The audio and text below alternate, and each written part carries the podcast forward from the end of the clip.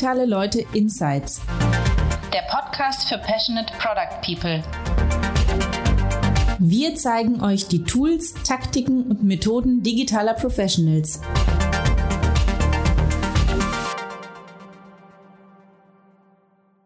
Hallo und herzlich willkommen zum Digitale Leute Podcast. Mein Name ist Thomas Riedel und ich bin der Redakteur bei Digitale Leute.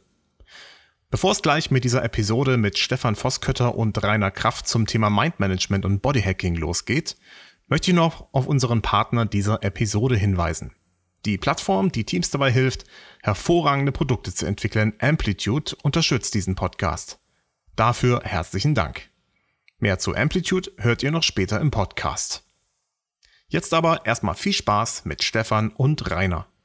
Herzlich willkommen zum Digitale Leute Podcast. Wir haben länger keine Aufnahme gemacht, beziehungsweise ich habe länger keine Aufnahme gemacht und freue mich heute sehr, dass wir einen ganz speziellen Gast haben, den Dr. Rainer Kraft, der uns etwas über Biohacking für Tech Professionals erzählen wird. Ähm, ein sehr interessantes Thema, was wir so in die Richtung auf digitale Leute noch nicht hatten. Ähm, und da werden wir gleich einsteigen. Aber zu Beginn starten wir natürlich immer unseren Gast ein bisschen vorzustellen. Hallo Rainer. Hallo Stefan. Ich freue mich, äh, dass ich hier bin heute. Ja, schön, dass du da bist, dass das geklappt hat. Wir haben uns ein bisschen über LinkedIn kennengelernt und dann habe ich ein bisschen ähm, deine Posts gesehen zum Thema The Mindful Leader. Da gehen wir gleich noch genauer drauf ein. Und es freut mich, äh, dass du dir Zeit genommen hast hier für den Podcast. Vielleicht stellst du dich ein bisschen vor, dass unsere Hörer so ein bisschen eine Vorstellung bekommen, was du in den letzten Jahren gemacht hast. Du bist ja sehr erfahren hast viele interessante Stationen hinter dir. Und ja, vielleicht beginnst du mal dort, wo du denkst, wo es, anfängt spannend zu werden, sage ich mal. Okay, ja, ich versuche ich es kurz zu fassen. Ähm, ich habe einen technischen, wissenschaftlichen Hintergrund Informatik ähm, und ja, bin in den 90er Jahren ähm, gleich rüber nach Kalifornien, Silicon Valley, ähm, habe da eine Tech Tech-Karriere letztendlich richtig rein, Internettechnologien ähm, aufgebaut und äh, hatte dabei auch viel erlebt und ich will mal sagen, von, von gerade in, der Zeit, das war ja, wo das Internet groß geworden ist, äh, war ich wirklich mit dabei und richtig am Puls dran, bin dann auch mehr und mehr noch in äh, Leadership-Themen reingegangen, aber mein Hintergrund letztendlich ist ein wissenschaftlicher Hintergrund. Ich hatte bei IBM Research gearbeitet, später bei Yahoo, war dann 20 Jahre da drüben. Und Wann bist du in Silicon Valley gegangen? Entschuldige, dass ich da gerade einhake. Welches ja, Jahr war das? 96. 96, ja. ja. ja. Da bin ich, da bin ich rüber. Und dann 2016, also genau 20 Jahre danach, äh, zurück nach Deutschland, nach Berlin ähm, da war ich lange Zeit für Zalando tätig, hatte deren Search, Personalization, alles was mit Research, Data Science, äh, die ganzen Thema, Themen äh, zu tun hat, aufgebaut. Hatte danach nochmal eine Startup aufgebaut, von der, ähm, die von der Deutschen Bank äh, gesponsert wurde, die äh, letztendlich da auch was im digitalen Bereich Innovation machen wollte. Das hatte ich nochmal gemacht und Jetzt bin ich seit einem Jahr äh, selbstständig, was eigentlich was ein anderes Thema, da werden wir dann noch ein bisschen tiefer reingehen, aber es hängt natürlich auch damit zusammen alles. Also das ist äh, alles irgendwo miteinander natürlich verbunden. Ne? Mhm. Ja, bevor wir da, da tiefer einsteigen, ähm, vielleicht kannst du das nochmal ein bisschen, ähm, bisschen verdeutlichen. An welchen Themen hast du denn im Silicon Valley damals gearbeitet? Und ähm, wie kam dann der Sprung zu Zalando nach Deutschland? Bist du erst nach Deutschland gekommen und hast nach einem Job gesucht oder hat Zalando dich aus dem Valley da sozusagen abgeworben und du bist dann Genau, genau, so lief ah, das. Ja. Also ja, bist du mit einem schönen Package dann hier zurück nach, nach Deutschland gekommen? Naja, genau. Also mein, mein Hintergrund, ich war ja viele, viele Jahre, das war ja mein, mein Hauptgebiet Suche, Search. Ähm, wo ich bei Yahoo deren Search Engine äh, mit aufgebaut, optimiert, hatte zu dem Zeitpunkt war ja der sogenannte Search War. Ne? Also da ging es ja darum, mhm. Google, Yahoo kam rein, wer, wer, bietet die beste Suchmaschine an? Microsoft kam noch dazu und so weiter. Und das ging ja viele, viele Jahre. Google war natürlich weit vorne. Aber das war ja dann für den zweiten Platz natürlich interessant, wie kommt man da hoch? Kann man das schaffen? Mhm. Und Qualität ist natürlich das, was letztendlich äh, zählt. Ähm, und das ist halt sehr kompliziertes Thema. Deshalb hat mich das interessiert. Also Information Retrieval heißt dieser ganze übergeordnete äh, Bereich, wo es darum geht, äh, wie kann ich eine Suche, Kontext dazu, aber auch von der Person, weil jede Person was anderes meint. Also der, der Intent, sagt man auch, wenn jemand was sucht, wie kann man den bestimmen? Was kann man damit machen, um bessere Suchergebnisse zu finden? Und dadurch, dass ich da so tief äh, drin war in diesen Themen, kam dann halt äh, 2015 irgendwann in dem, in dem Dreh dann halt auch die Verbindung zu Zalando, weil die gerade zu dem Zeitpunkt überlegt haben, wie können wir, wie können sie die, die, die deren Suche, deren Personalisierungstechnologie äh, verbessern und so kam man irgendwie dann mal ins Gespräch. Ne? Mhm. Ja, ist ja klar. Da haben sie sich einen richtigen Search-Experten ähm, geholt, um ihre Suche aufzubauen. Wo stand Zalando denn damals, dass man sich das ein bisschen vorstellen kann? Wie groß war das Team zu dem Zeitpunkt und ähm, welche Herausforderungen waren das konkret, die du dann dort äh, meistern mhm. musstest mit dem Team? Ja, Zalando war schon recht groß. Äh, das ganze Tech-Team insgesamt waren um die 1300 Leute hier in Berlin verteilt auf verschiedenen Standorten. Das Search-Team, das Personalisierungsteam, das waren alles kleine Teams, also eine Handvoll Leute jeweils. Es gab einige Data Scientists, die komplett verteilt waren in der, in der ganzen Firma. Und es gab außer mir noch einen VP, der ähm, praktisch den, wirklich den ganzen Bereich hatte. Und die Idee war, dass wir da so ein bisschen aufteilen, dass ich mich um die Data Science Themen kümmere, Suche, Personalisierung und alles, was damit dranhängt, Datenthemen und äh, er macht die anderen Sachen und dadurch, dass da wirklich nicht viel war jetzt in diesen Bereichen, was ich jetzt gemacht hatte, war das im Prinzip eine super Aufbausache, dass man wirklich von Grund auf äh, die ganzen Sachen neu aufbauen kann. Ne? Und das, das ist dann, was ich halt gemacht hat innerhalb von drei Jahren das Ganze wirklich großgezogen. Ich hatte dann nachher mhm. auch äh, um die drei, 400 Mitarbeiter bei mir in Organisationen verteilt in Dublin, Dublin Helsinki. Und Zalando ist dementsprechend auch weiter gewachsen. Der ganze Tech-Bereich ist dann dementsprechend auch noch größer geworden.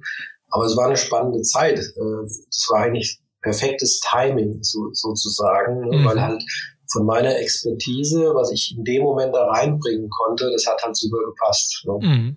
Super. Ja, und halt wahrscheinlich zu einer Zeit, wo es halt extrem skaliert ist bei Zalando und wirklich richtig groß geworden ist. Ne?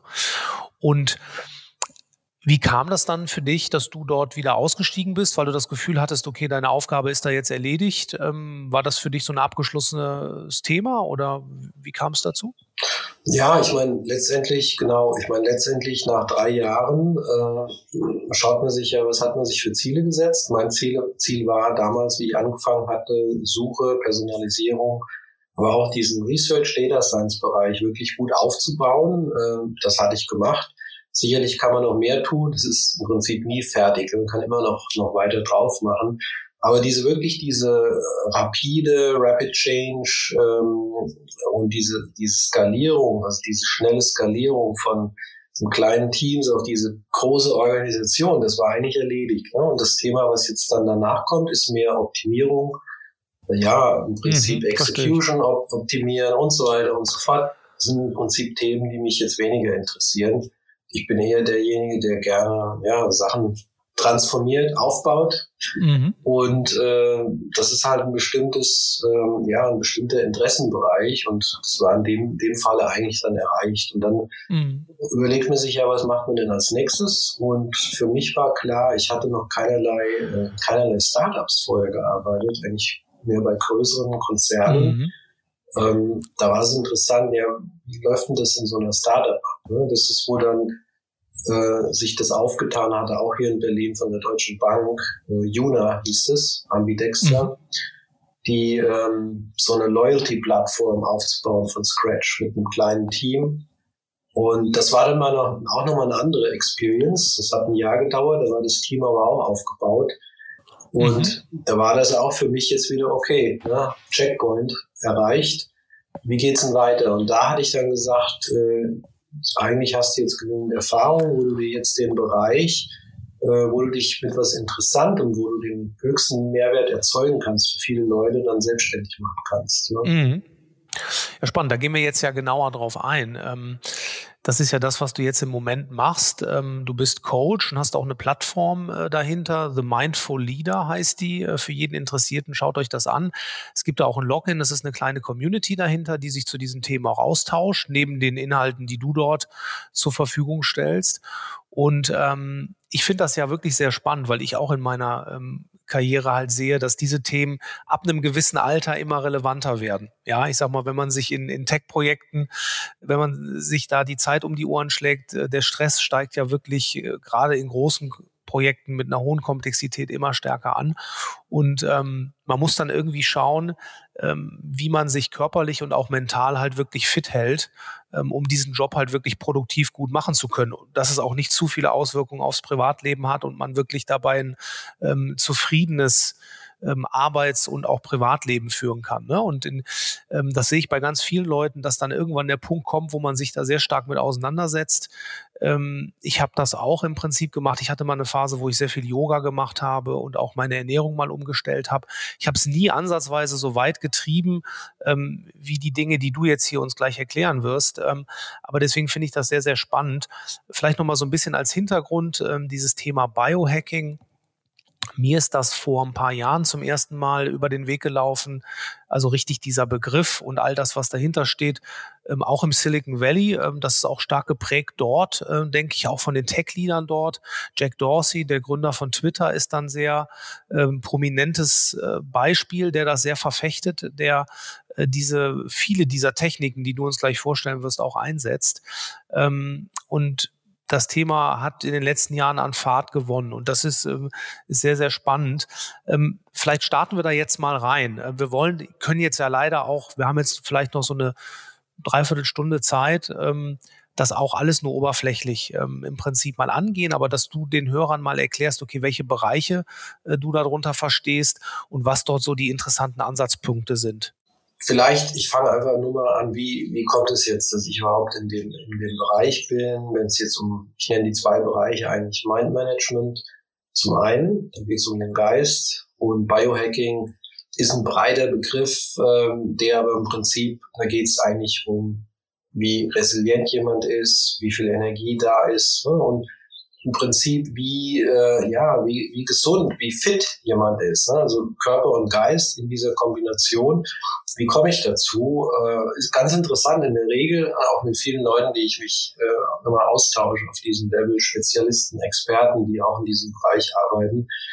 Entweder im Bereich Achtsamkeit, Mindmanagement, Biohacking oder wo auch immer, die diese Bereiche, wo ähm, ich mit vielen Leuten und Experten da zusammenarbeite, ist in der Regel eine ähnliche Story da, dass selbst der eigenen Person irgendwann nicht mehr alles so lief, wie es laufen sollte. Das kann geistig sein, das kann durch Stress zum Beispiel, äh, das kann körperlich sein, Erschöpfungszustände, Angst und so weiter, ähm, wo man merkt, ups, irgendwas stimmt da nicht, ne? Und was geht denn da, was, was sind da los? Ne? Und viele, viele, wie gesagt, bei mir ist es halt auch so gekommen, das war noch vor vielleicht sieben, acht Jahren oder länger mittlerweile schon, wo ich noch im Silicon Valley war, äh, durch, ja, durch viel Arbeiten, eigentlich rund um die Uhr arbeiten. Ich, ich war bei, äh, ja, bei Yahoo tätig zu dem Zeitpunkt. Nebenbei war ich noch als, hatte ich als Professor unterrichtet an der Uni in Santa Cruz. Hab mich dann nachmittags hingefahren, dann ging es dann da weiter, ne? also rund um die Uhr, vielleicht auch noch ein bisschen an ein paar Startup-Ideen gefeilt. Das war halt viel, ähm, viel äh, viel äh, Arbeit, wenig Ausgleich, wenig Balance. Und dann hat es mich irgendwann auch so erwischt mit ersten Stresssymptomen, wo ich dann ähm, überlegt habe, ups, was irgendwie, das gibt's doch gar nicht, weil ich vorher eigentlich gar nicht der Stress und so konnte ich mich überhaupt nicht identifizieren. Aber der Körper hat sich damit identifiziert und hat halt mhm. gemerkt, bestimmte Symptome kamen auf. Und das war für mich dann so ein Wake-up-Call. Oh, ich muss was tun, ne? weil der Körper jetzt schon anfängt und sagt, sagt er, sagt er was, äh, muss man mal reinschauen. Ne? Und das war dann eine Motivation, in die Achtsamkeit einzusteigen. Äh, damals wurde da ein ganz einfaches Programm angeboten von damals von Yahoo, achtwöchiger Kurs, äh, MBSR, Mindfulness-Based Stress Reduction, ein Standardkurs global, äh, was ich auch jedem empfehlen kann, weil es ist einmal die Woche äh, bisschen 60 bis 90 Minuten ähm, Unterricht, ein bisschen meditieren, ein bisschen Atemübung, also ganz locker, so ein ganz lockerer Einstieg. Mhm. Und das ist ein Online-Kurs, den du gerade beschreibst, den man auch so im Netz noch findet? Nee. Okay. Nee, also online war das nicht zu dem mhm. Zeitpunkt. Das war dann einmal die Woche hat man sich in einer kleinen Gruppe getroffen, okay. eine Lehrerin dabei. Heutzutage könnte ich mir vorstellen, natürlich mit auch mit Covid, Klar. dass sowas natürlich alles schön über Zoom läuft oder irgendeine Videoplattform. Ähm, und das ist auch machbar. Also online geht, geht bestimmt auch, aber es ist relativ einfach, wenig Aufwand. Man hat einen Einstieg, man kann mal reinschnuppern. Und ich habe halt gemerkt, das bringt einiges, aber ich hatte danach, also mir ging es viel besser, aber ich hatte eigentlich danach mehr Fragen, äh, die dann, wo ich überlegt habe, naja, wie viel besser geht es jetzt eigentlich, wie mache ich denn jetzt weiter? Und, ne, und dann habe ich erst mal gemerkt, oh, da ist ja noch viel mehr, was man da, wo man da reingehen kann hatte dann über, im Laufe der Jahre dann halt mich mit vielen weiteren Experten auf diesem Gebiet äh, vernetzt, äh, Workshops, Retreats, Seminare, Literatur, alles Mögliche, um da wirklich tiefer noch reinzugehen und zu verstehen, um den Geist wirklich zu verstehen und auch zu verstehen, wie kann ich eigentlich den Geist trainieren. Ne? Das war eigentlich das, das Wichtigste mhm. weil ich gemerkt habe, mit einem trainierten Geist, da ist mehr Ruhe, da ist mehr Klarheit, Stress fliegt weg, also wirklich, also wirklich super Effekte. Und das habe ich dann natürlich auch gesehen, das wirkt sich ja natürlich auf die Qualität meiner Arbeit aus. Ne? Dann habe ich bei, schon bei Yahoo, aber dann bei Zalando im größeren Stil damit experimentiert. Ähm, wie setzt sich dann, wie wirkt sich das jetzt auf die Qualität meiner Entscheidungen aus, auf meine Organisation, wenn ich jetzt einen klaren Kopf habe, wenn ich äh, weniger gestresst bin und dann dadurch dementsprechend auch eine ganz andere Arbeitsatmosphäre erzeugen kann in den Teams. Ne, weil das typische Beispiel ist der gestresste äh, Manager ne, und dementsprechend wirkt sich das auf das Team aus. Ne. Das Team ist dann, äh, wird dann dadurch auch angesteckt sozusagen, wird auch gestresst, wenn, wenn der, die Führungskraft äh, einfach diese, diese Symptome zeigt, diese Unruhe ausstrahlt, das wirkt, wirkt sich halt auf ein schlechtes Arbeitsklima aus. Ne? Und jetzt eine Nachricht unseres Partners Amplitude. Ihr kennt das ganz bestimmt. Die Bedürfnisse und Gewohnheiten unserer Kunden verändern sich jeden Tag. Aber was treibt den Lifetime Value? In der neuen Podcast-Serie Erfolg im digitalen Zeitalter wird Moderatorin Caroline Roth gemeinsam mit Industrieexperten wie zum Beispiel Freeletics und Product Management Coach Tim Herbig in die Welt der digitalen Disruption und Innovation abtauchen. Lernt gemeinsam mit Caroline, wie nachhaltiges Wachstum in einer sich stets verändernden Welt möglich ist. Hört euch jetzt die Podcast-Serie Erfolg im digitalen Zeitalter an auf winningdigital.de. Winning mit w digital.de.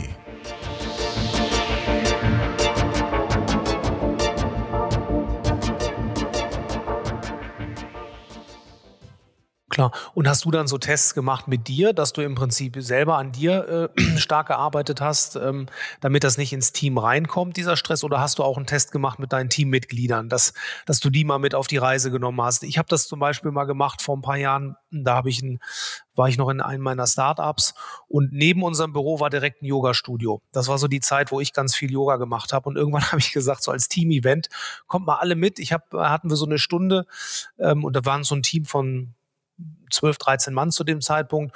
Und dann sind wir alle in dieses Yoga-Studio und haben zusammen Yoga gemacht. Manche fanden das ganz toll, manche fanden das ganz schlimm, aber es war ein, war ein ganz guter Effekt. Aber von denen ist halt eigentlich keiner dabei geblieben. Ähm, aber nochmal auf die Frage zurück. Hast du das auch ins Team getragen oder hast du das nur für dich gemacht? Nee, ich habe erstmal natürlich erstmal nur an, an mir selbst sozusagen mhm. ausprobiert, experimentiert, validiert. Für mich war immer wichtig, wie kann ich das validieren? Also Key Performance Indicators, wie man es aus der Businesswelt kennt, KPIs. Ne? Mhm. Wie weiß ich jetzt, wie mein Geist momentan dasteht? Was sind die wichtigen Dimensionen davon? Äh, und wo stehe ich erstmal selbst da? So, und wie ich da gesehen hatte mit der Zeit, ah, okay, da tut sich was und so weiter. Dann war natürlich die Frage, wie übertrage ich das jetzt in die Teams? Ne? Und das muss man ja immer auf zwei Leveln sehen. Einmal ist mein Leadership-Team, ähm, durch die ich letztendlich, mit denen ich zusammenarbeite und die ich unterstütze. Und dann hat ja jeder von denen darunter auch noch eine Struktur, was das mhm, eigentliche klar. Team ist. Ne? Mhm. Und dann ist ja die Frage, es gibt eigentlich zwei Ansätze, die ich damals äh, identifiziert habe. Der eine Ansatz ist jetzt mit Achtsamkeit ähm, als die, diese unterliegende, als eine unterliegende Methode, die aber eigentlich Teil, ich nenne das mittlerweile alles Mind Management. Ne? Da gibt's ja einmal die Methode Mind Management, was ich jetzt anwenden kann auf die Führungskräfte, also mein Leadership Team in dem Fall. Und dann gibt's aber noch, das nennt man Top-Down, ne? weil die Idee ist dann, wenn ich den, den Führungskräften, wenn die ähm, achtsamer werden, weniger gestresst sind oder generell mehr im jetzigen Moment leben, wirkt sich das als Ripple-Effekt auf die Organisation aus. Und umgekehrt ist halt der Bottom-up-Approach, wenn ich jetzt zum Beispiel durch, gibt es ja mittlerweile standardisierte Achtsamkeitstrainingsprogramme, äh, Search Inside Yourself ist eins, was bei Google entwickelt wurde, äh, ich glaube mittlerweile auch bei SAP so benutzt wird oder mit einer Abwandlung. Äh, also große Firmen haben da sehr, sehr viel investiert in den letzten Jahren in solche Programme, alles bottom-up, wo dann äh, die Idee ist, wenn die Teams ne, achtsamer werden, dadurch weniger äh, gestresst sind, äh, wirkt sich das natürlich auch super aus. Und der ideale Ansatz natürlich, wenn man beides kombinieren kann. Also wenn man mit den Führungskräften arbeitet in einer speziellen Weise, aber auch mit den Teams in einer anderen Weise. Das ist, und das kommt halt immer darauf an, was ist da der perfekte Mix zum einen, was sind da die besten Methoden. Ähm, mhm. Aber prinzipiell ist es halt äh, nicht so einfach. Ne? Also die, der Ansatz, was du gerade gesagt hast, euch nehmen Sie mal alle mit in ein Yoga-Studio, in der Regel aus Erfahrung funktioniert nicht. Ne? Hat nicht äh, richtig funktioniert, nee, absolut. Das funktioniert nicht. Ne? Aber wenn ich ja. jetzt mit zum Beispiel Team-Events mache, wo ich vielleicht mal ein paar äh, Trainer oder Coach da habe, die zum Beispiel ganz gezielt so ein paar lockere Achtsamkeitsübungen einbauen, um einfach mal so ein paar Impulse zu setzen, das funktioniert ganz gut und da gibt es auch mittlerweile Firmen, die sich darauf spezialisiert haben, auf so Sachen. Ne? Genau, das ist ja auch eine Riesenwelle. Ne? Ich sag mal, die ganzen Apps, die es in dem Umfeld gibt. Wir hatten mal ähm, 2019 auf unserer Konferenz auch ein Product, Head of Product Design von Headspace. Das ist ja somit die populärste Meditations-App, äh, die draußen ist. Und ähm, das ist ja äh, wirklich ein, ein, sehr, sehr großer Trend. Ich finde das spannend, dass du das so, sage ich mal, wissenschaftlich angehst, wenn du von Key Performance Indicatoren sprichst in dem Bereich. Das äh, ist sehr interessant, ja. Ohne Messung ist halt schwierig, weil dann ist das, wird das alles sehr schwammig. Das, das war ja das, was mich von Anfang an interessiert hat. Wo kann ich denn jetzt wissen, wenn ich das und das mache, dass sich da was tut? Genauso auch, wenn ich jetzt solche Methoden, jetzt nehmen wir mal an, Führungskräfte übernehmen, ein paar von diesen Methoden des Mindmanagements. Wie wirkt sich das jetzt auf die Organisationen aus? Wie kann man das wiederum messen? Ähm, da gibt es zum Beispiel Aspekte, wir haben das damals Team Health genannt, also die Gesundheit des Teams. Ja, da gibt es alle möglichen Dimensionen die man da äh, testen kann, regelmäßig, zum Beispiel einmal im Monat, ne, und dann Datenpunkte sammeln. Also es geht immer darum, Daten zu sammeln, das was sichtbar ist. Und nur so weiß man, dass man eigentlich in die richtige Richtung geht. Ne? Und mhm. deshalb bin ich dadurch immer tiefer und tiefer reingegangen, habe dann gesehen, oh, das funktioniert äh, ziemlich gut, sowohl auf der Teamebene als auch auf der einzelnen Ebene. Ich selbst habe mich aber dann auf die direktes Training und Coaching mit den Führungskräften spezialisiert, weil ich dachte, da kann ich wahrscheinlich den meisten Mehrwert generieren, wenn ich wirklich one-on-one -on -one mit Leuten oder in, kleinen, in einer kleinen Gruppe zusammenarbeite, in, aber auch in einem sehr systematischen Ansatz, weil das war noch ein Punkt, was gefehlt hat. Äh, ich bin, ich habe mich da durchgewunden über eine, was weiß ich, knapp zehn Jahre. Ne? Mhm da mal was probiert, da mal was, das war nix, das war wieder ein bisschen besser. Ne? Das ist ja gar nicht, das ist ja sehr vielschichtig, komplex. Und dann habe ich halt rausgefunden, ah ja, okay, wenn ich jetzt das mache, da kriege ich die besten Ergebnisse, die schnellsten Ergebnisse und habe mir dann letztendlich ein Framework zusammengestellt für dieses Mind Management, wo ich diese verschiedenen Kategorien oder Dimensionen habe und jede innerhalb von diesen Dimensionen wiederum kann ich sehen, was sind da die wichtigsten Bereiche und in den Bereichen, was sind verschiedene Methoden und wie messe ich dann den Fortschritt. Ne? Das ist dann so ein mhm. Framework, was ich dann als Trainingsprogramm entwickelt habe. So vor einem Jahr habe ich das dann alles so nach und nach zusammengestellt.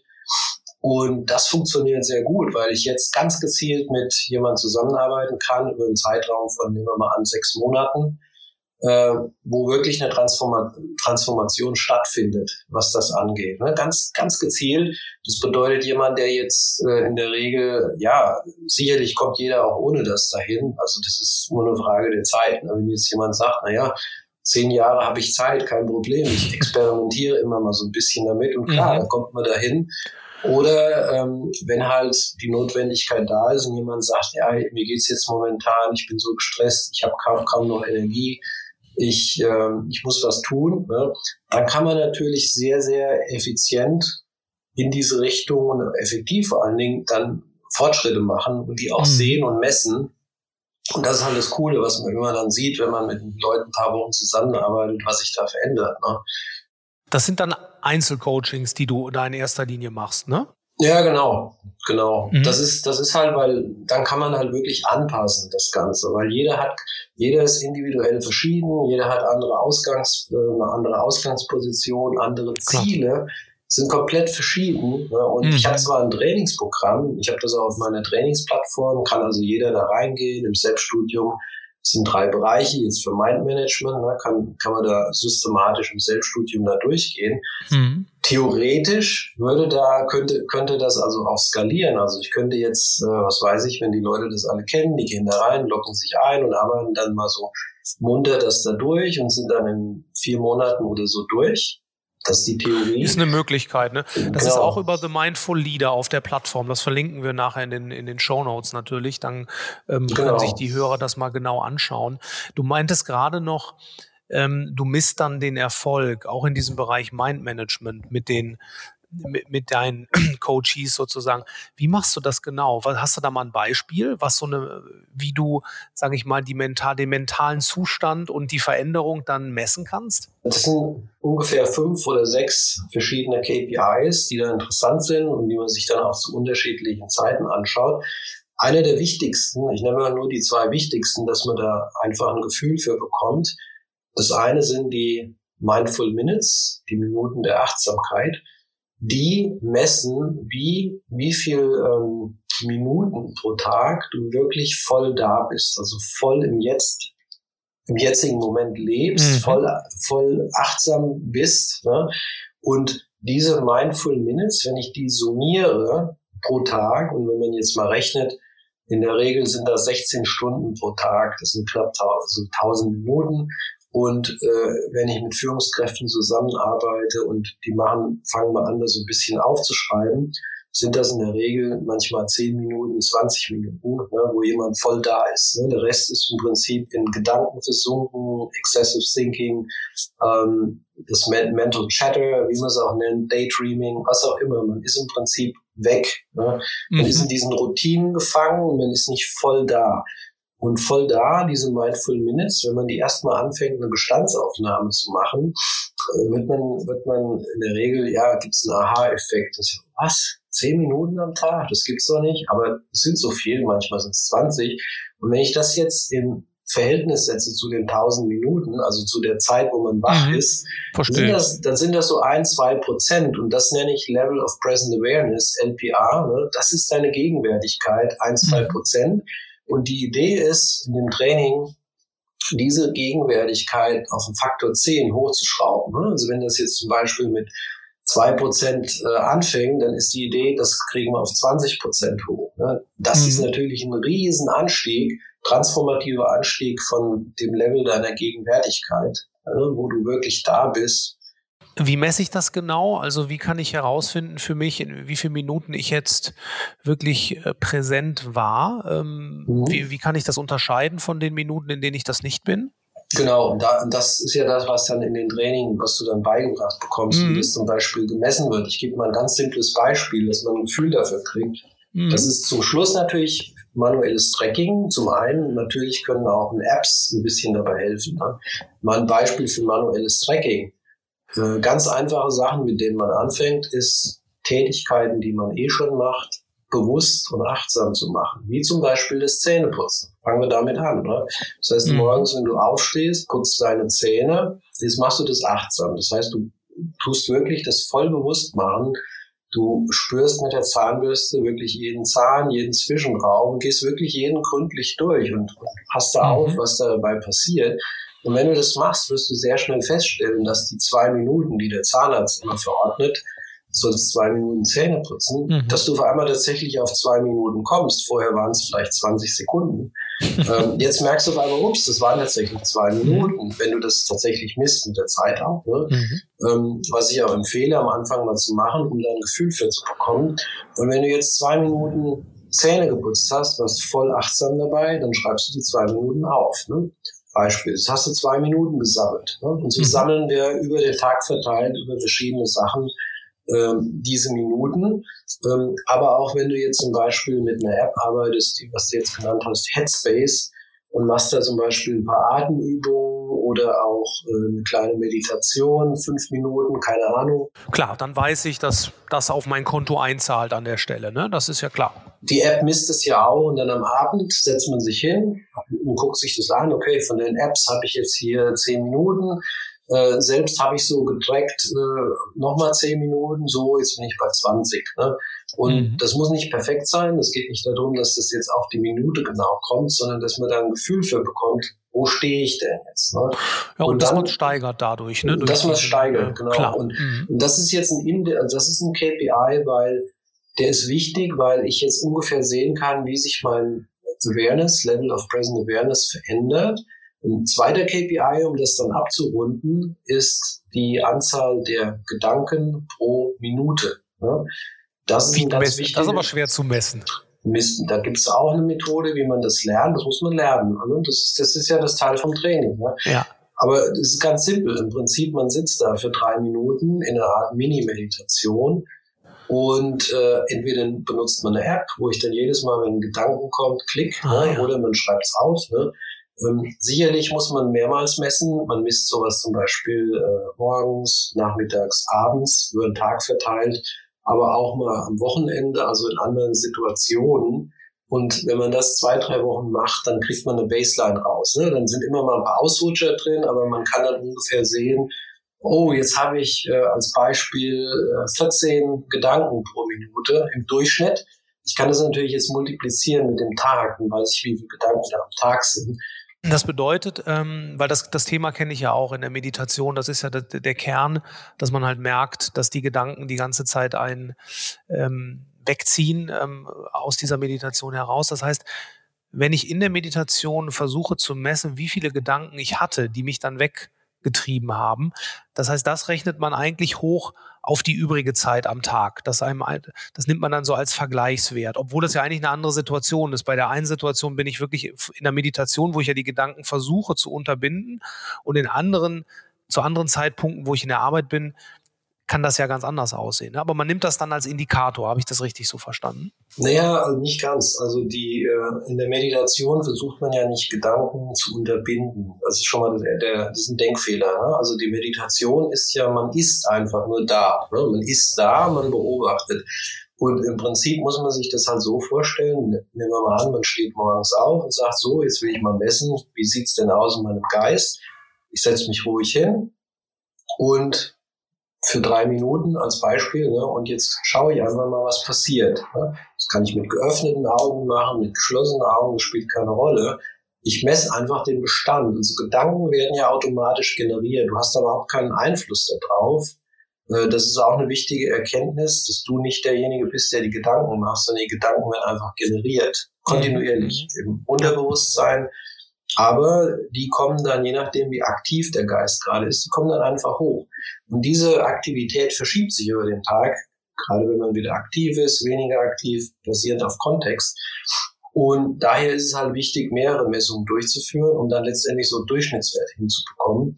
Und auch das ist natürlich nur eine Annäherung. Ne? Wenn man das wirklich genau machen wollte, um das rauszufinden, das haben Wissenschaftler natürlich schon gemacht, dann müsste man sich an ein EEG dranhängen, und auch da kann man wirklich, ist es ja immer sehr, sehr schwierig dann, was ist denn jetzt genau ein Gedanke auf dem mhm. Zickzackmuster da, ne? Ähm, aber Wissenschaftler haben das versucht zu machen. Die Zahlen, die in der Regel rauskamen, waren zwischen 40 und 60.000 Gedanken pro Tag. Ne? Und wenn man aber jetzt die Zahl von bewussten Gedanken, das, was du misst hier, was du messen kannst, du kannst ja nicht die unbewussten Gedanken messen, Du misst praktisch das, was aus dem Unbewussten rauskommt, also an ins Bewusste übertritt. Ne? Dann erst kannst du was sehen und dann versuchst du, ah, jetzt habe ich wieder was. Ne? Zack. Dann wird es rausgefischt sozusagen und diese Zahl ist in der Regel niedriger, ähm, aber kann auch so in der Größenordnung mal 10 bis 20.000, äh, das sieht man schon, ne, was, was das ist. Ne? Und das, und das ist natürlich viel Holz, wenn man sich das überlegt, ne, was da am Tag an, an Aktivität da ist. Ne? Ich merke, wir können hier äh, unbegrenzt tief einsteigen in die einzelnen Punkte, aber wir haben ja noch einen riesen Block. Ähm, du bist ja jetzt im Prinzip bei dem ersten großen Bereich, äh, in dem du coachst, das Thema Mind Management.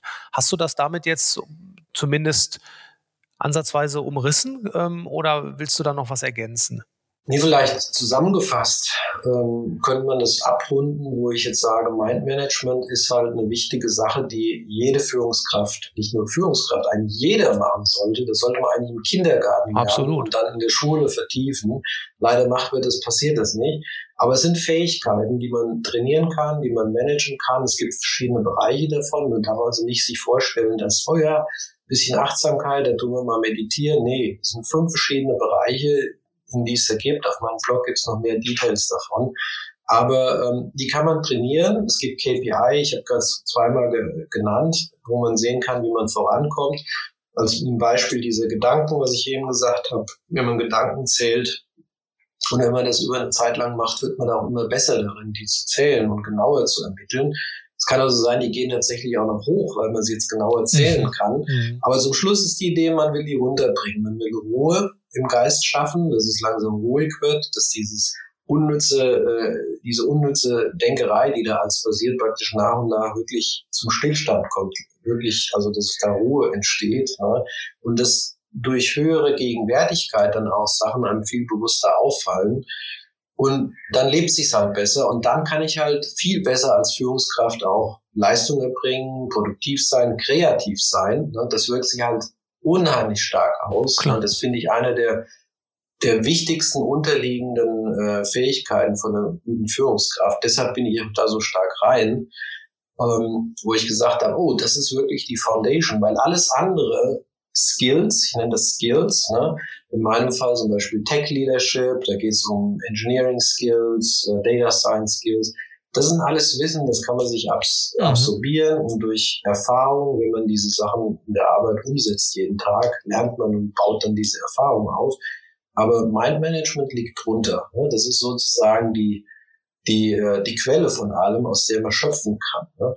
Und so könnte ich das erstmal hinstellen. Dann wäre das Thema so grob erstmal äh, abgerundet. Also trainierbar ist es, auch relativ, äh, man kann, wenn man da motiviert ist, einiges erreichen.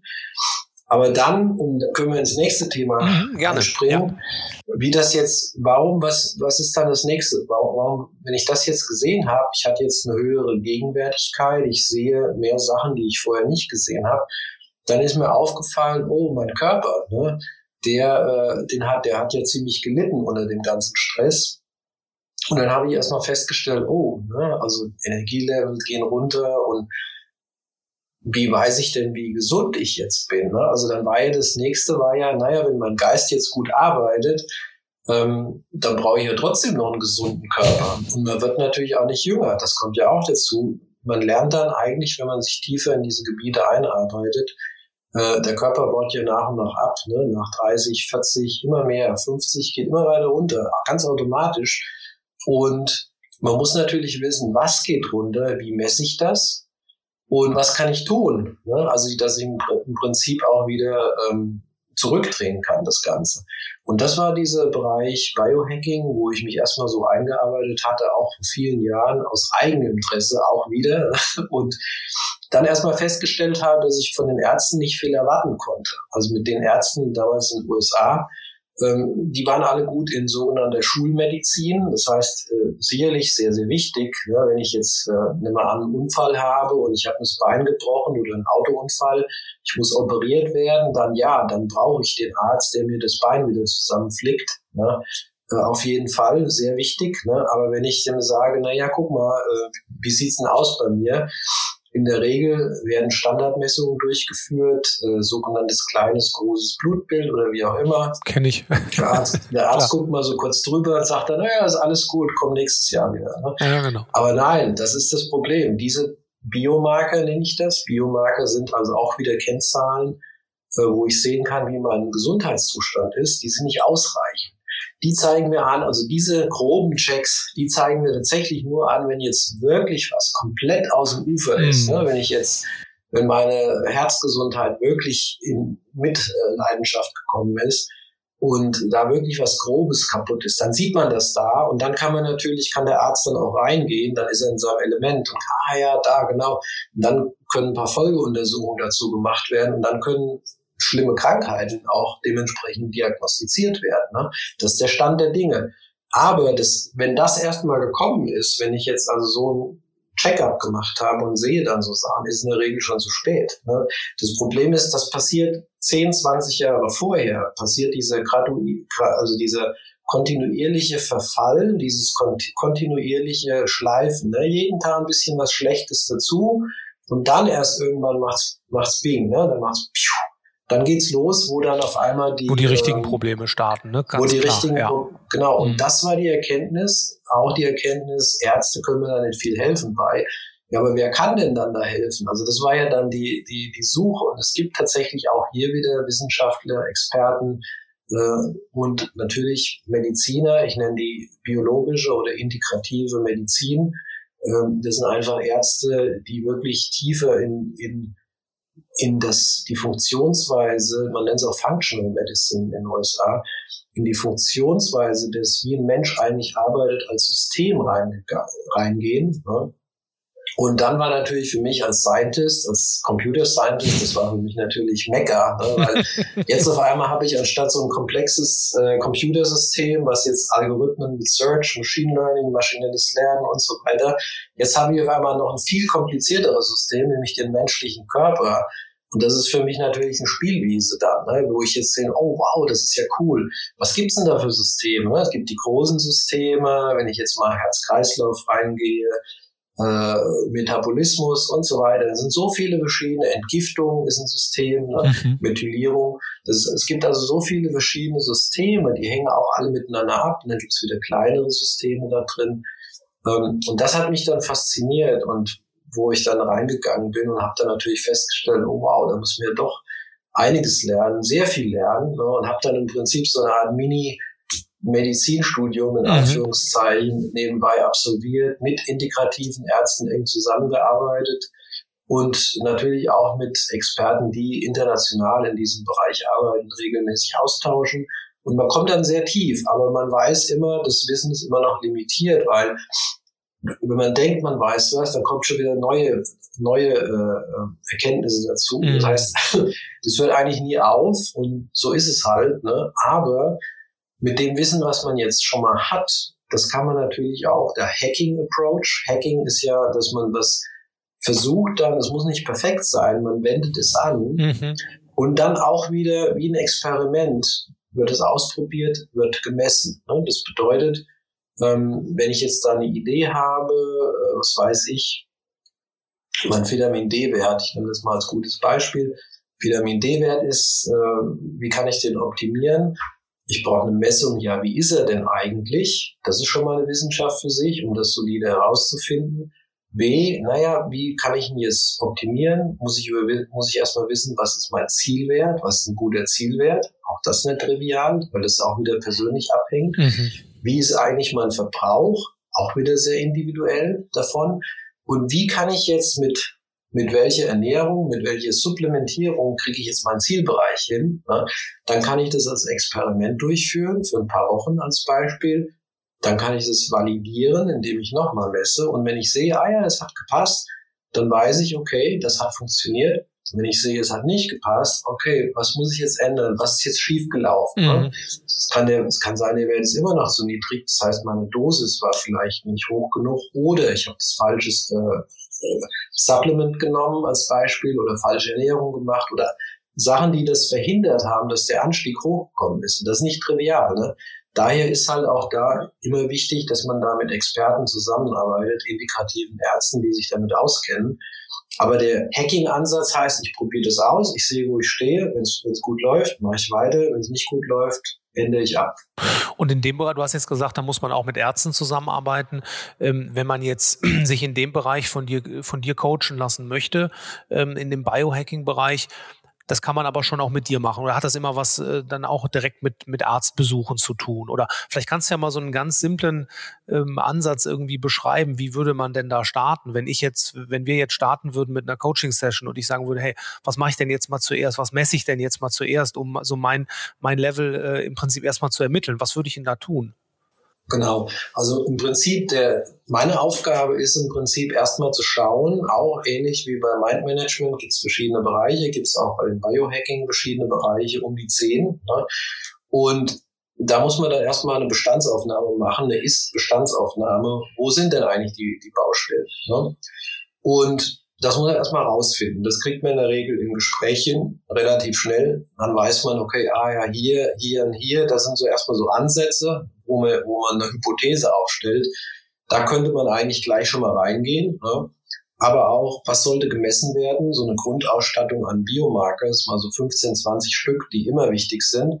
Das sind so Sachen, die, da muss man erstmal reinkommen. Das heißt, das allererste wäre mal anfangen, eine, eine Ist-Aufnahme zu machen. Und dann sehr schnell parallel dazu sollte man dann auch so einen integrativen Arzt finden. Die gibt's mhm. äh, tatsächlich nicht so viele, aber gute davon gibt's. Ähm, die kann man finden und dann schon mal da äh, einen Termin machen. In der Regel braucht man da auch ein, zwei Monate, bis man erst einen Termin hat. Ne? Aber man kann vorher schon loslegen. Man kann viel über sich selbst lernen. Man kann gucken, wo sind die Baustellen. Man kann auch einige Umstellungen sofort machen. Ne? Also wenn man sich falsch ernährt oder so Sachen, das kann man sofort umstellen. Oder wenn, wenn der Schlaf, in der Regel fängt es mit Schlaf an. Ne? Wenn der Schlaf schlecht ist, äh, das kann man in ein, zwei Wochen äh, auf die Beine bringen. Da brauchen wir jetzt keinen Arzt für. Das, okay. sind, das sind Sachen, das sind Sachen, da kann man loslegen. Aber wenn man dann nachher ein bisschen tiefer rein will, ähm, in bestimmte Gebiete, weil in der Regel kommt aber immer was raus, ne? dann ist halt diese Unterstützung, der, die Partnership oder dieses Sparring mit dem, mit so einer erfahrenen Mediziner halt auch nochmal wichtig, äh, wo so eine Person dann auch nochmal tiefer in verschiedene Laborwerte reingehen kann und auch diese Erfahrung, diese gesamtheitliche medizinische Erfahrung hat. Ähm, meine Aufgabe ist mehr so die, die Strategie praktisch zu identifizieren. Was ist denn jetzt hier der Weg? Wie gehen wir denn jetzt hier vor? Mhm. Ne? Und das mhm. Problem ist, wenn ich jetzt nur mit einem Arzt zusammenarbeite, das habe ich selbst gesehen, da kommt man nicht weit. Ne? Die Ärzte erstmal, die haben überhaupt keine Zeit. Keine Zeit. Die haben meistens viel zu viele Patienten. Die versuchen mehr und mehr Patienten. Das ist immer die Strategie. Ähm, die haben gar keine Zeit und die können, die sind, die sehen sich mehr in der Regel so als Detektiv an in dem Sinne, dass sie rausfinden durch umfangreiche Laboruntersuchungen, ja, was ist es denn jetzt genau? Und da sind sie zum Teil auch sehr gut drin, dass sie dann rausfinden, wo genau in diesem System irgendwas jetzt nicht funktioniert. Mhm. Also da kann man einen super Wert rausziehen. Aber die sind jetzt nicht unbedingt, dass die jetzt hinter, hinter dir stehen und dir helfen, dass du jetzt äh, genau da jetzt auch an den richtigen Stücken weitermachst. Und es ist ja nicht nur so, dass wenn der Arzt jetzt sagt, hier ist diese eine Baustelle, in der Regel hängt die von sieben, acht verschiedenen anderen Bereichen ab. Mhm. Wo der Arzt gar nicht viel zu sagt. Der Arzt sagt, ja, du sollst ernähr dich mal besser. Ne? Als Beispiel, ne? Gibt dir vielleicht ein paar Tipps, aber das war's. Ne? Aber sag doch mal jetzt auch für interessierte äh, Zuhörer, die sagen, ähm, bevor sie jetzt ähm, sich in, äh, da richtig in Coaching begeben oder zum Arzt begeben wollen, hast du Tipps, wie man so ein, du hattest eben von den Biomarkern gesprochen, ähm, was gibt's denn da, was könnte ich denn da jetzt tun, ohne zum Arzt zu gehen? Gibt's da irgendwelche Kits, die ich bestellen kann online und dann, äh, was, was macht man da? Was, was sind so die Basics? Genau, ich würde einfach mal mein populärer ähm, Biomarker, einer der wichtigsten Biomarker überhaupt, äh, den ich immer promote, ist der Vitamin D-Level. Ne? Mhm. Gerade mit Covid hat sich in wissenschaftlichen Studien raus, äh, rausgestellt im letzten Jahr, dass das wirklich der der Wert ist tatsächlich, der entscheidet, gehst du jetzt in eine Intensivstation oder an eine Lungenmaschine oder stirbst du oder bleibst du relativ, geht, geht Covid an dir vorbei in dem Sinne. Ah, ja. Zum einen, dass du es nicht erst gar nicht erst kriegst oder wenn du es schon bekommen hast, dass halt der Ausgang relativ glimpflich ist. Ne? Da gab es tiefe Studien zu. Gerade in Spanien war eine, wo sie dann gesehen hatten, wo die Hälfte mit ähm, ohne Vitamin D praktisch behandelt wurde, die andere mit Vitamin D, ne, also während, während die Leute schon alle Covid hatten. Und dass dann in diesen zwei Gruppen war ein signifikanter Unterschied, was sie festgestellt hatten, dass in der Gruppe wo Vitamin D mhm. mit verabreicht wurde als Teil von dem Treatment, dass halt äh, also keiner wirklich in Intensivstation, Intensivstation musste, oder ich glaube, es waren zwei Leute von der Gruppe mit 30 oder 40. Und wie messe ich das? In dem Falle Vitamin D ist jetzt ein gutes Beispiel für einen Home-Test. Das ah, heißt, ich aha. kann jetzt tatsächlich bei äh, Unternehmen wie Sarah Screen, Lycon, Biogena, ne, das sind so Anbieter, kann ich online gehen, kann äh, sogar Amazon, die bieten das mit an, ah, okay. ich Sarah Screen, ne, kann ich jetzt Vitamin D-Test eintippen, dann kriege ich so einen Test, der kostet mich 30 Euro, den kriege ich nach Hause geschickt, dann tue ich ein paar Bluttropfen drauf, schicke das ein, log mich da, registriere den Test, log mich ein, dann weiß ich das Ergebnis. Und dann sehe ich genau, wie das steht. Ne? Und und das ist einfach zu machen. Sicherlich kann ich das auch beim Arzt abnehmen. Wenn ich jetzt so einen Arzt schon habe, dann sage ich dem Arzt einfach das nächste Mal, wenn ich hingehe, hier, nimm mal den Wert mit ab. Und das ist nur ein Wert. Ne? Also ich selbst persönlich, ich tracke über 200 verschiedene Werte. Ne? Also ich bin da halt tief drin. Äh, muss man so viele tracken? Nein. In der Regel, wenn man, sagen wir mal, um die 50 Werte hat, auf die man 20 äh, bis 50 Werte, sage ich immer, ist ein guter, guter äh, Starting Point, wo man reingehen kann. Ähm, dann hat man eigentlich eine gute Übersicht. Wenn mich dann jemand fragt, äh, wie gesund bist du, dann kann ich eigentlich sagen, na ja, ziemlich genau weiß ich von mhm. den ganzen Biomarkern, welche sind im roten Bereich, welche sind orange, gelb oder welche sind grün, mhm. welche sind im guten Bereich. Und wenn die Grünen überwiegen, dann bin ich relativ gesund. Wenn ich aber sehr, sehr viele rote habe oder ich merke, die roten werden immer mehr, dann weiß ich, meine Gesundheit geht Bach runter. Das ist die Idee. Und Vitamin D ist jetzt nur einer davon, wenn ich mal jetzt reingezoomt habe. Aber da gibt es, wie gesagt, ganz viele andere. Kannst du noch mal fünf oder so nennen, die dann noch äh, relevant sind? Naja, es sind halt verschiedene Bereiche. Mhm. Ja. Also ich würde jetzt mal, ich würde jetzt mal sagen, ähm, generell Mineralien, Spurenelemente ist eine Riesenklasse. Ne, da sind so Sachen drin wie Eisen, Zink, ne, nur als Beispiel. Mhm. Vitamine ist ein ganz wichtiger, wichtiger Bereich auch wo ich jetzt die wichtigsten, also eine Grundversorgung mit den wichtigsten, Vitamin D hatte ich jetzt genannt, aber es gibt ja viele andere, C, A, E, K und so weiter. Ne? Da will ich auch wissen, wie, wie stehe ich da. Und dann gehen wir aber auch, wenn wir jetzt weggehen von denen, jetzt kann ich in andere Bereiche reingehen, zum Beispiel Hormone ist ein wichtiger Bereich, wie zum Beispiel ein sehr wichtiger ist Testosteron. Ne? Das zeigt dir, wie alt du eigentlich bist. Ne? Wenn du ein alter Mann bist, sind die Testosteron-Levels in der Regel sehr, sehr niedrig. Mhm. Dementsprechend fühlst du dich. Ähm, das ist ein ganz wichtiges Hormon, aber es ist nur eins davon. Es gibt noch viele, viele andere Hormone, Progesteron, äh, wo man drauf gucken sollte, ne? wo es bestimmte Bereiche gibt. Neurotransmitter ist ein Riesenbereich. Das zeigt dir, wie dein Gehirn funkt. Also wenn die, das Gehirn basiert ja auf einem Signaling, wo Signale hin und her geschickt werden. Und wenn diese Neurotransmitter fehlen, sieht schlecht aus. Ne? Und so geht die Liste weiter. Also okay. Also Riesen sind, sind Bereiche. Aber es gibt auch Sachen, Sachen, die kann ich hier zum Beispiel mit dem Ura-Ring, den, ne, dieser Ura-Ring, den habe ich äh, seit Jahren am Finger. Der misst 24 Stunden lang alle möglichen, auch Biomarkers, zum Beispiel meine Herzratenvariabilität, meinen Schlaf, ne, meine Atmung, meine, meine Körpertemperatur, alles Mögliche. Das sind auch Biomarkers.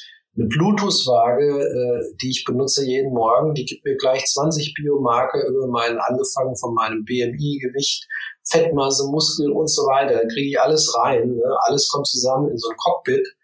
Ähm, und so kommt man schnell dann auf diese Anzahl von Biomarkern zusammen. Ne? Also jetzt waren wir so ein bisschen bei den technischen äh, Gadgets beim Biohacking. Du hast von dem Ring gesprochen. Ähm, das würden wir dann auch nochmal in die in die äh, Show Notes mit aufnehmen, dass man, dass wir das mal verlinken. Dann hattest du von so einer speziellen äh, Waage gesprochen.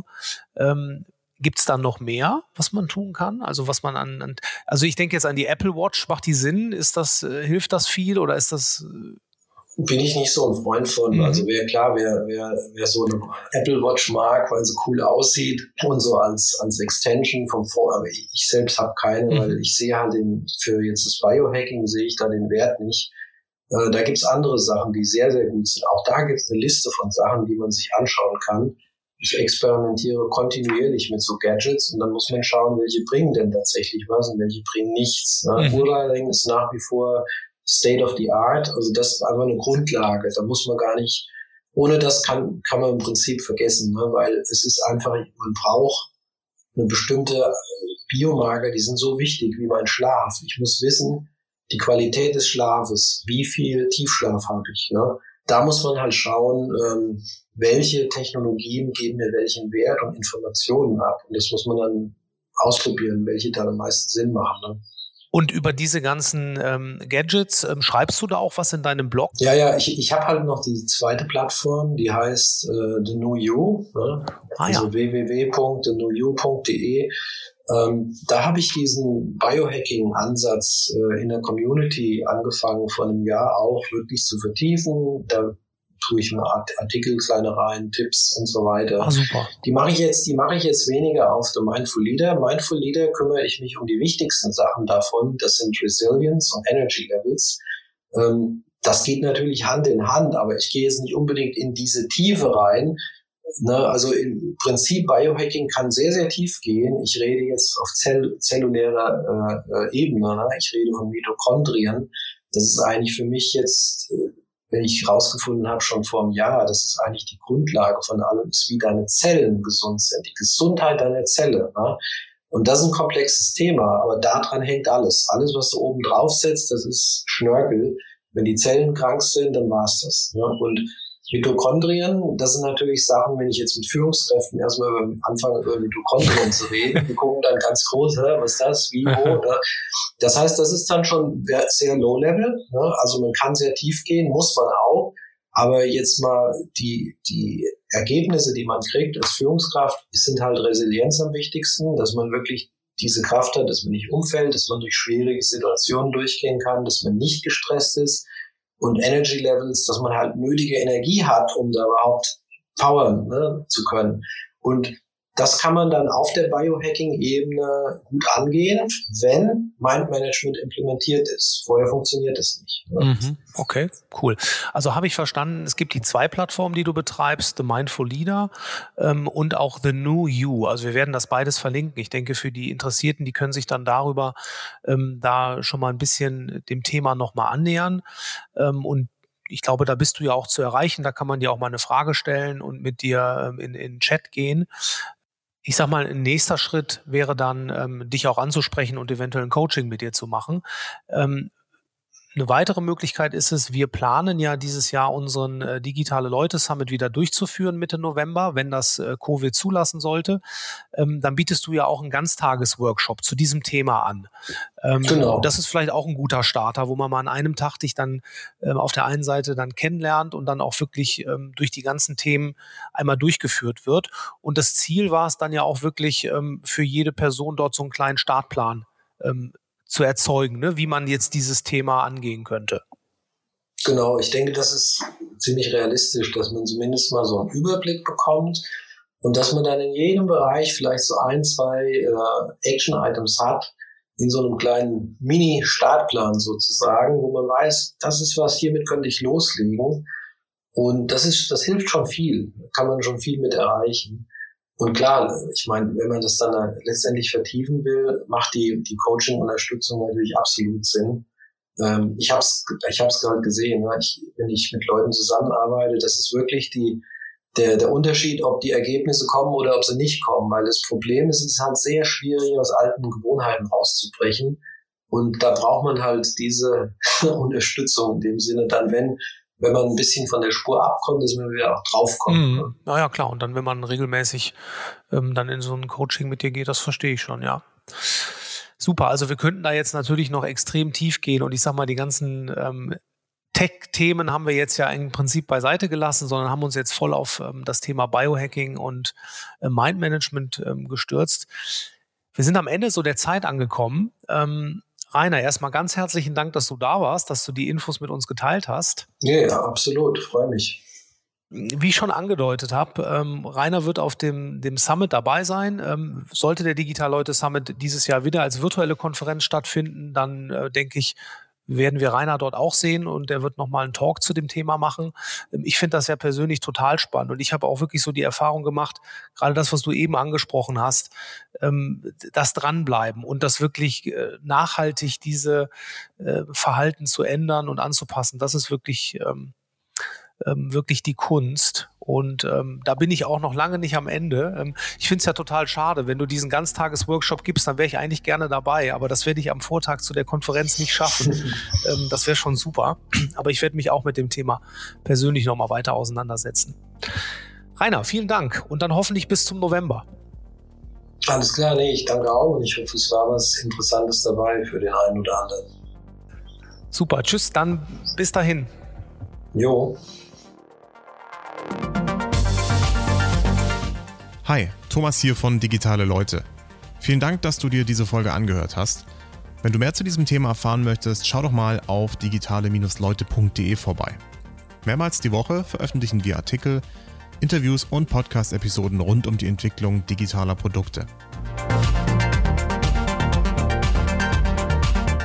In unserem Newsletter bekommst du alle zwei Wochen eine Zusammenfassung unserer Artikel und Hinweise auf die Ticketphasen für den Digitale Leute Summit, unserer Konferenz für Produktentwickler. Wenn dir unser Podcast gefällt, freuen wir uns über eine tolle Bewertung oder ein Herzchen, je nachdem, ob du uns auf iTunes, Google Podcasts, Spotify, Deezer oder Soundcloud hörst. Du hast Fragen oder Anregungen? Dann schreib uns doch an dlredaktion.digitale-leute.de.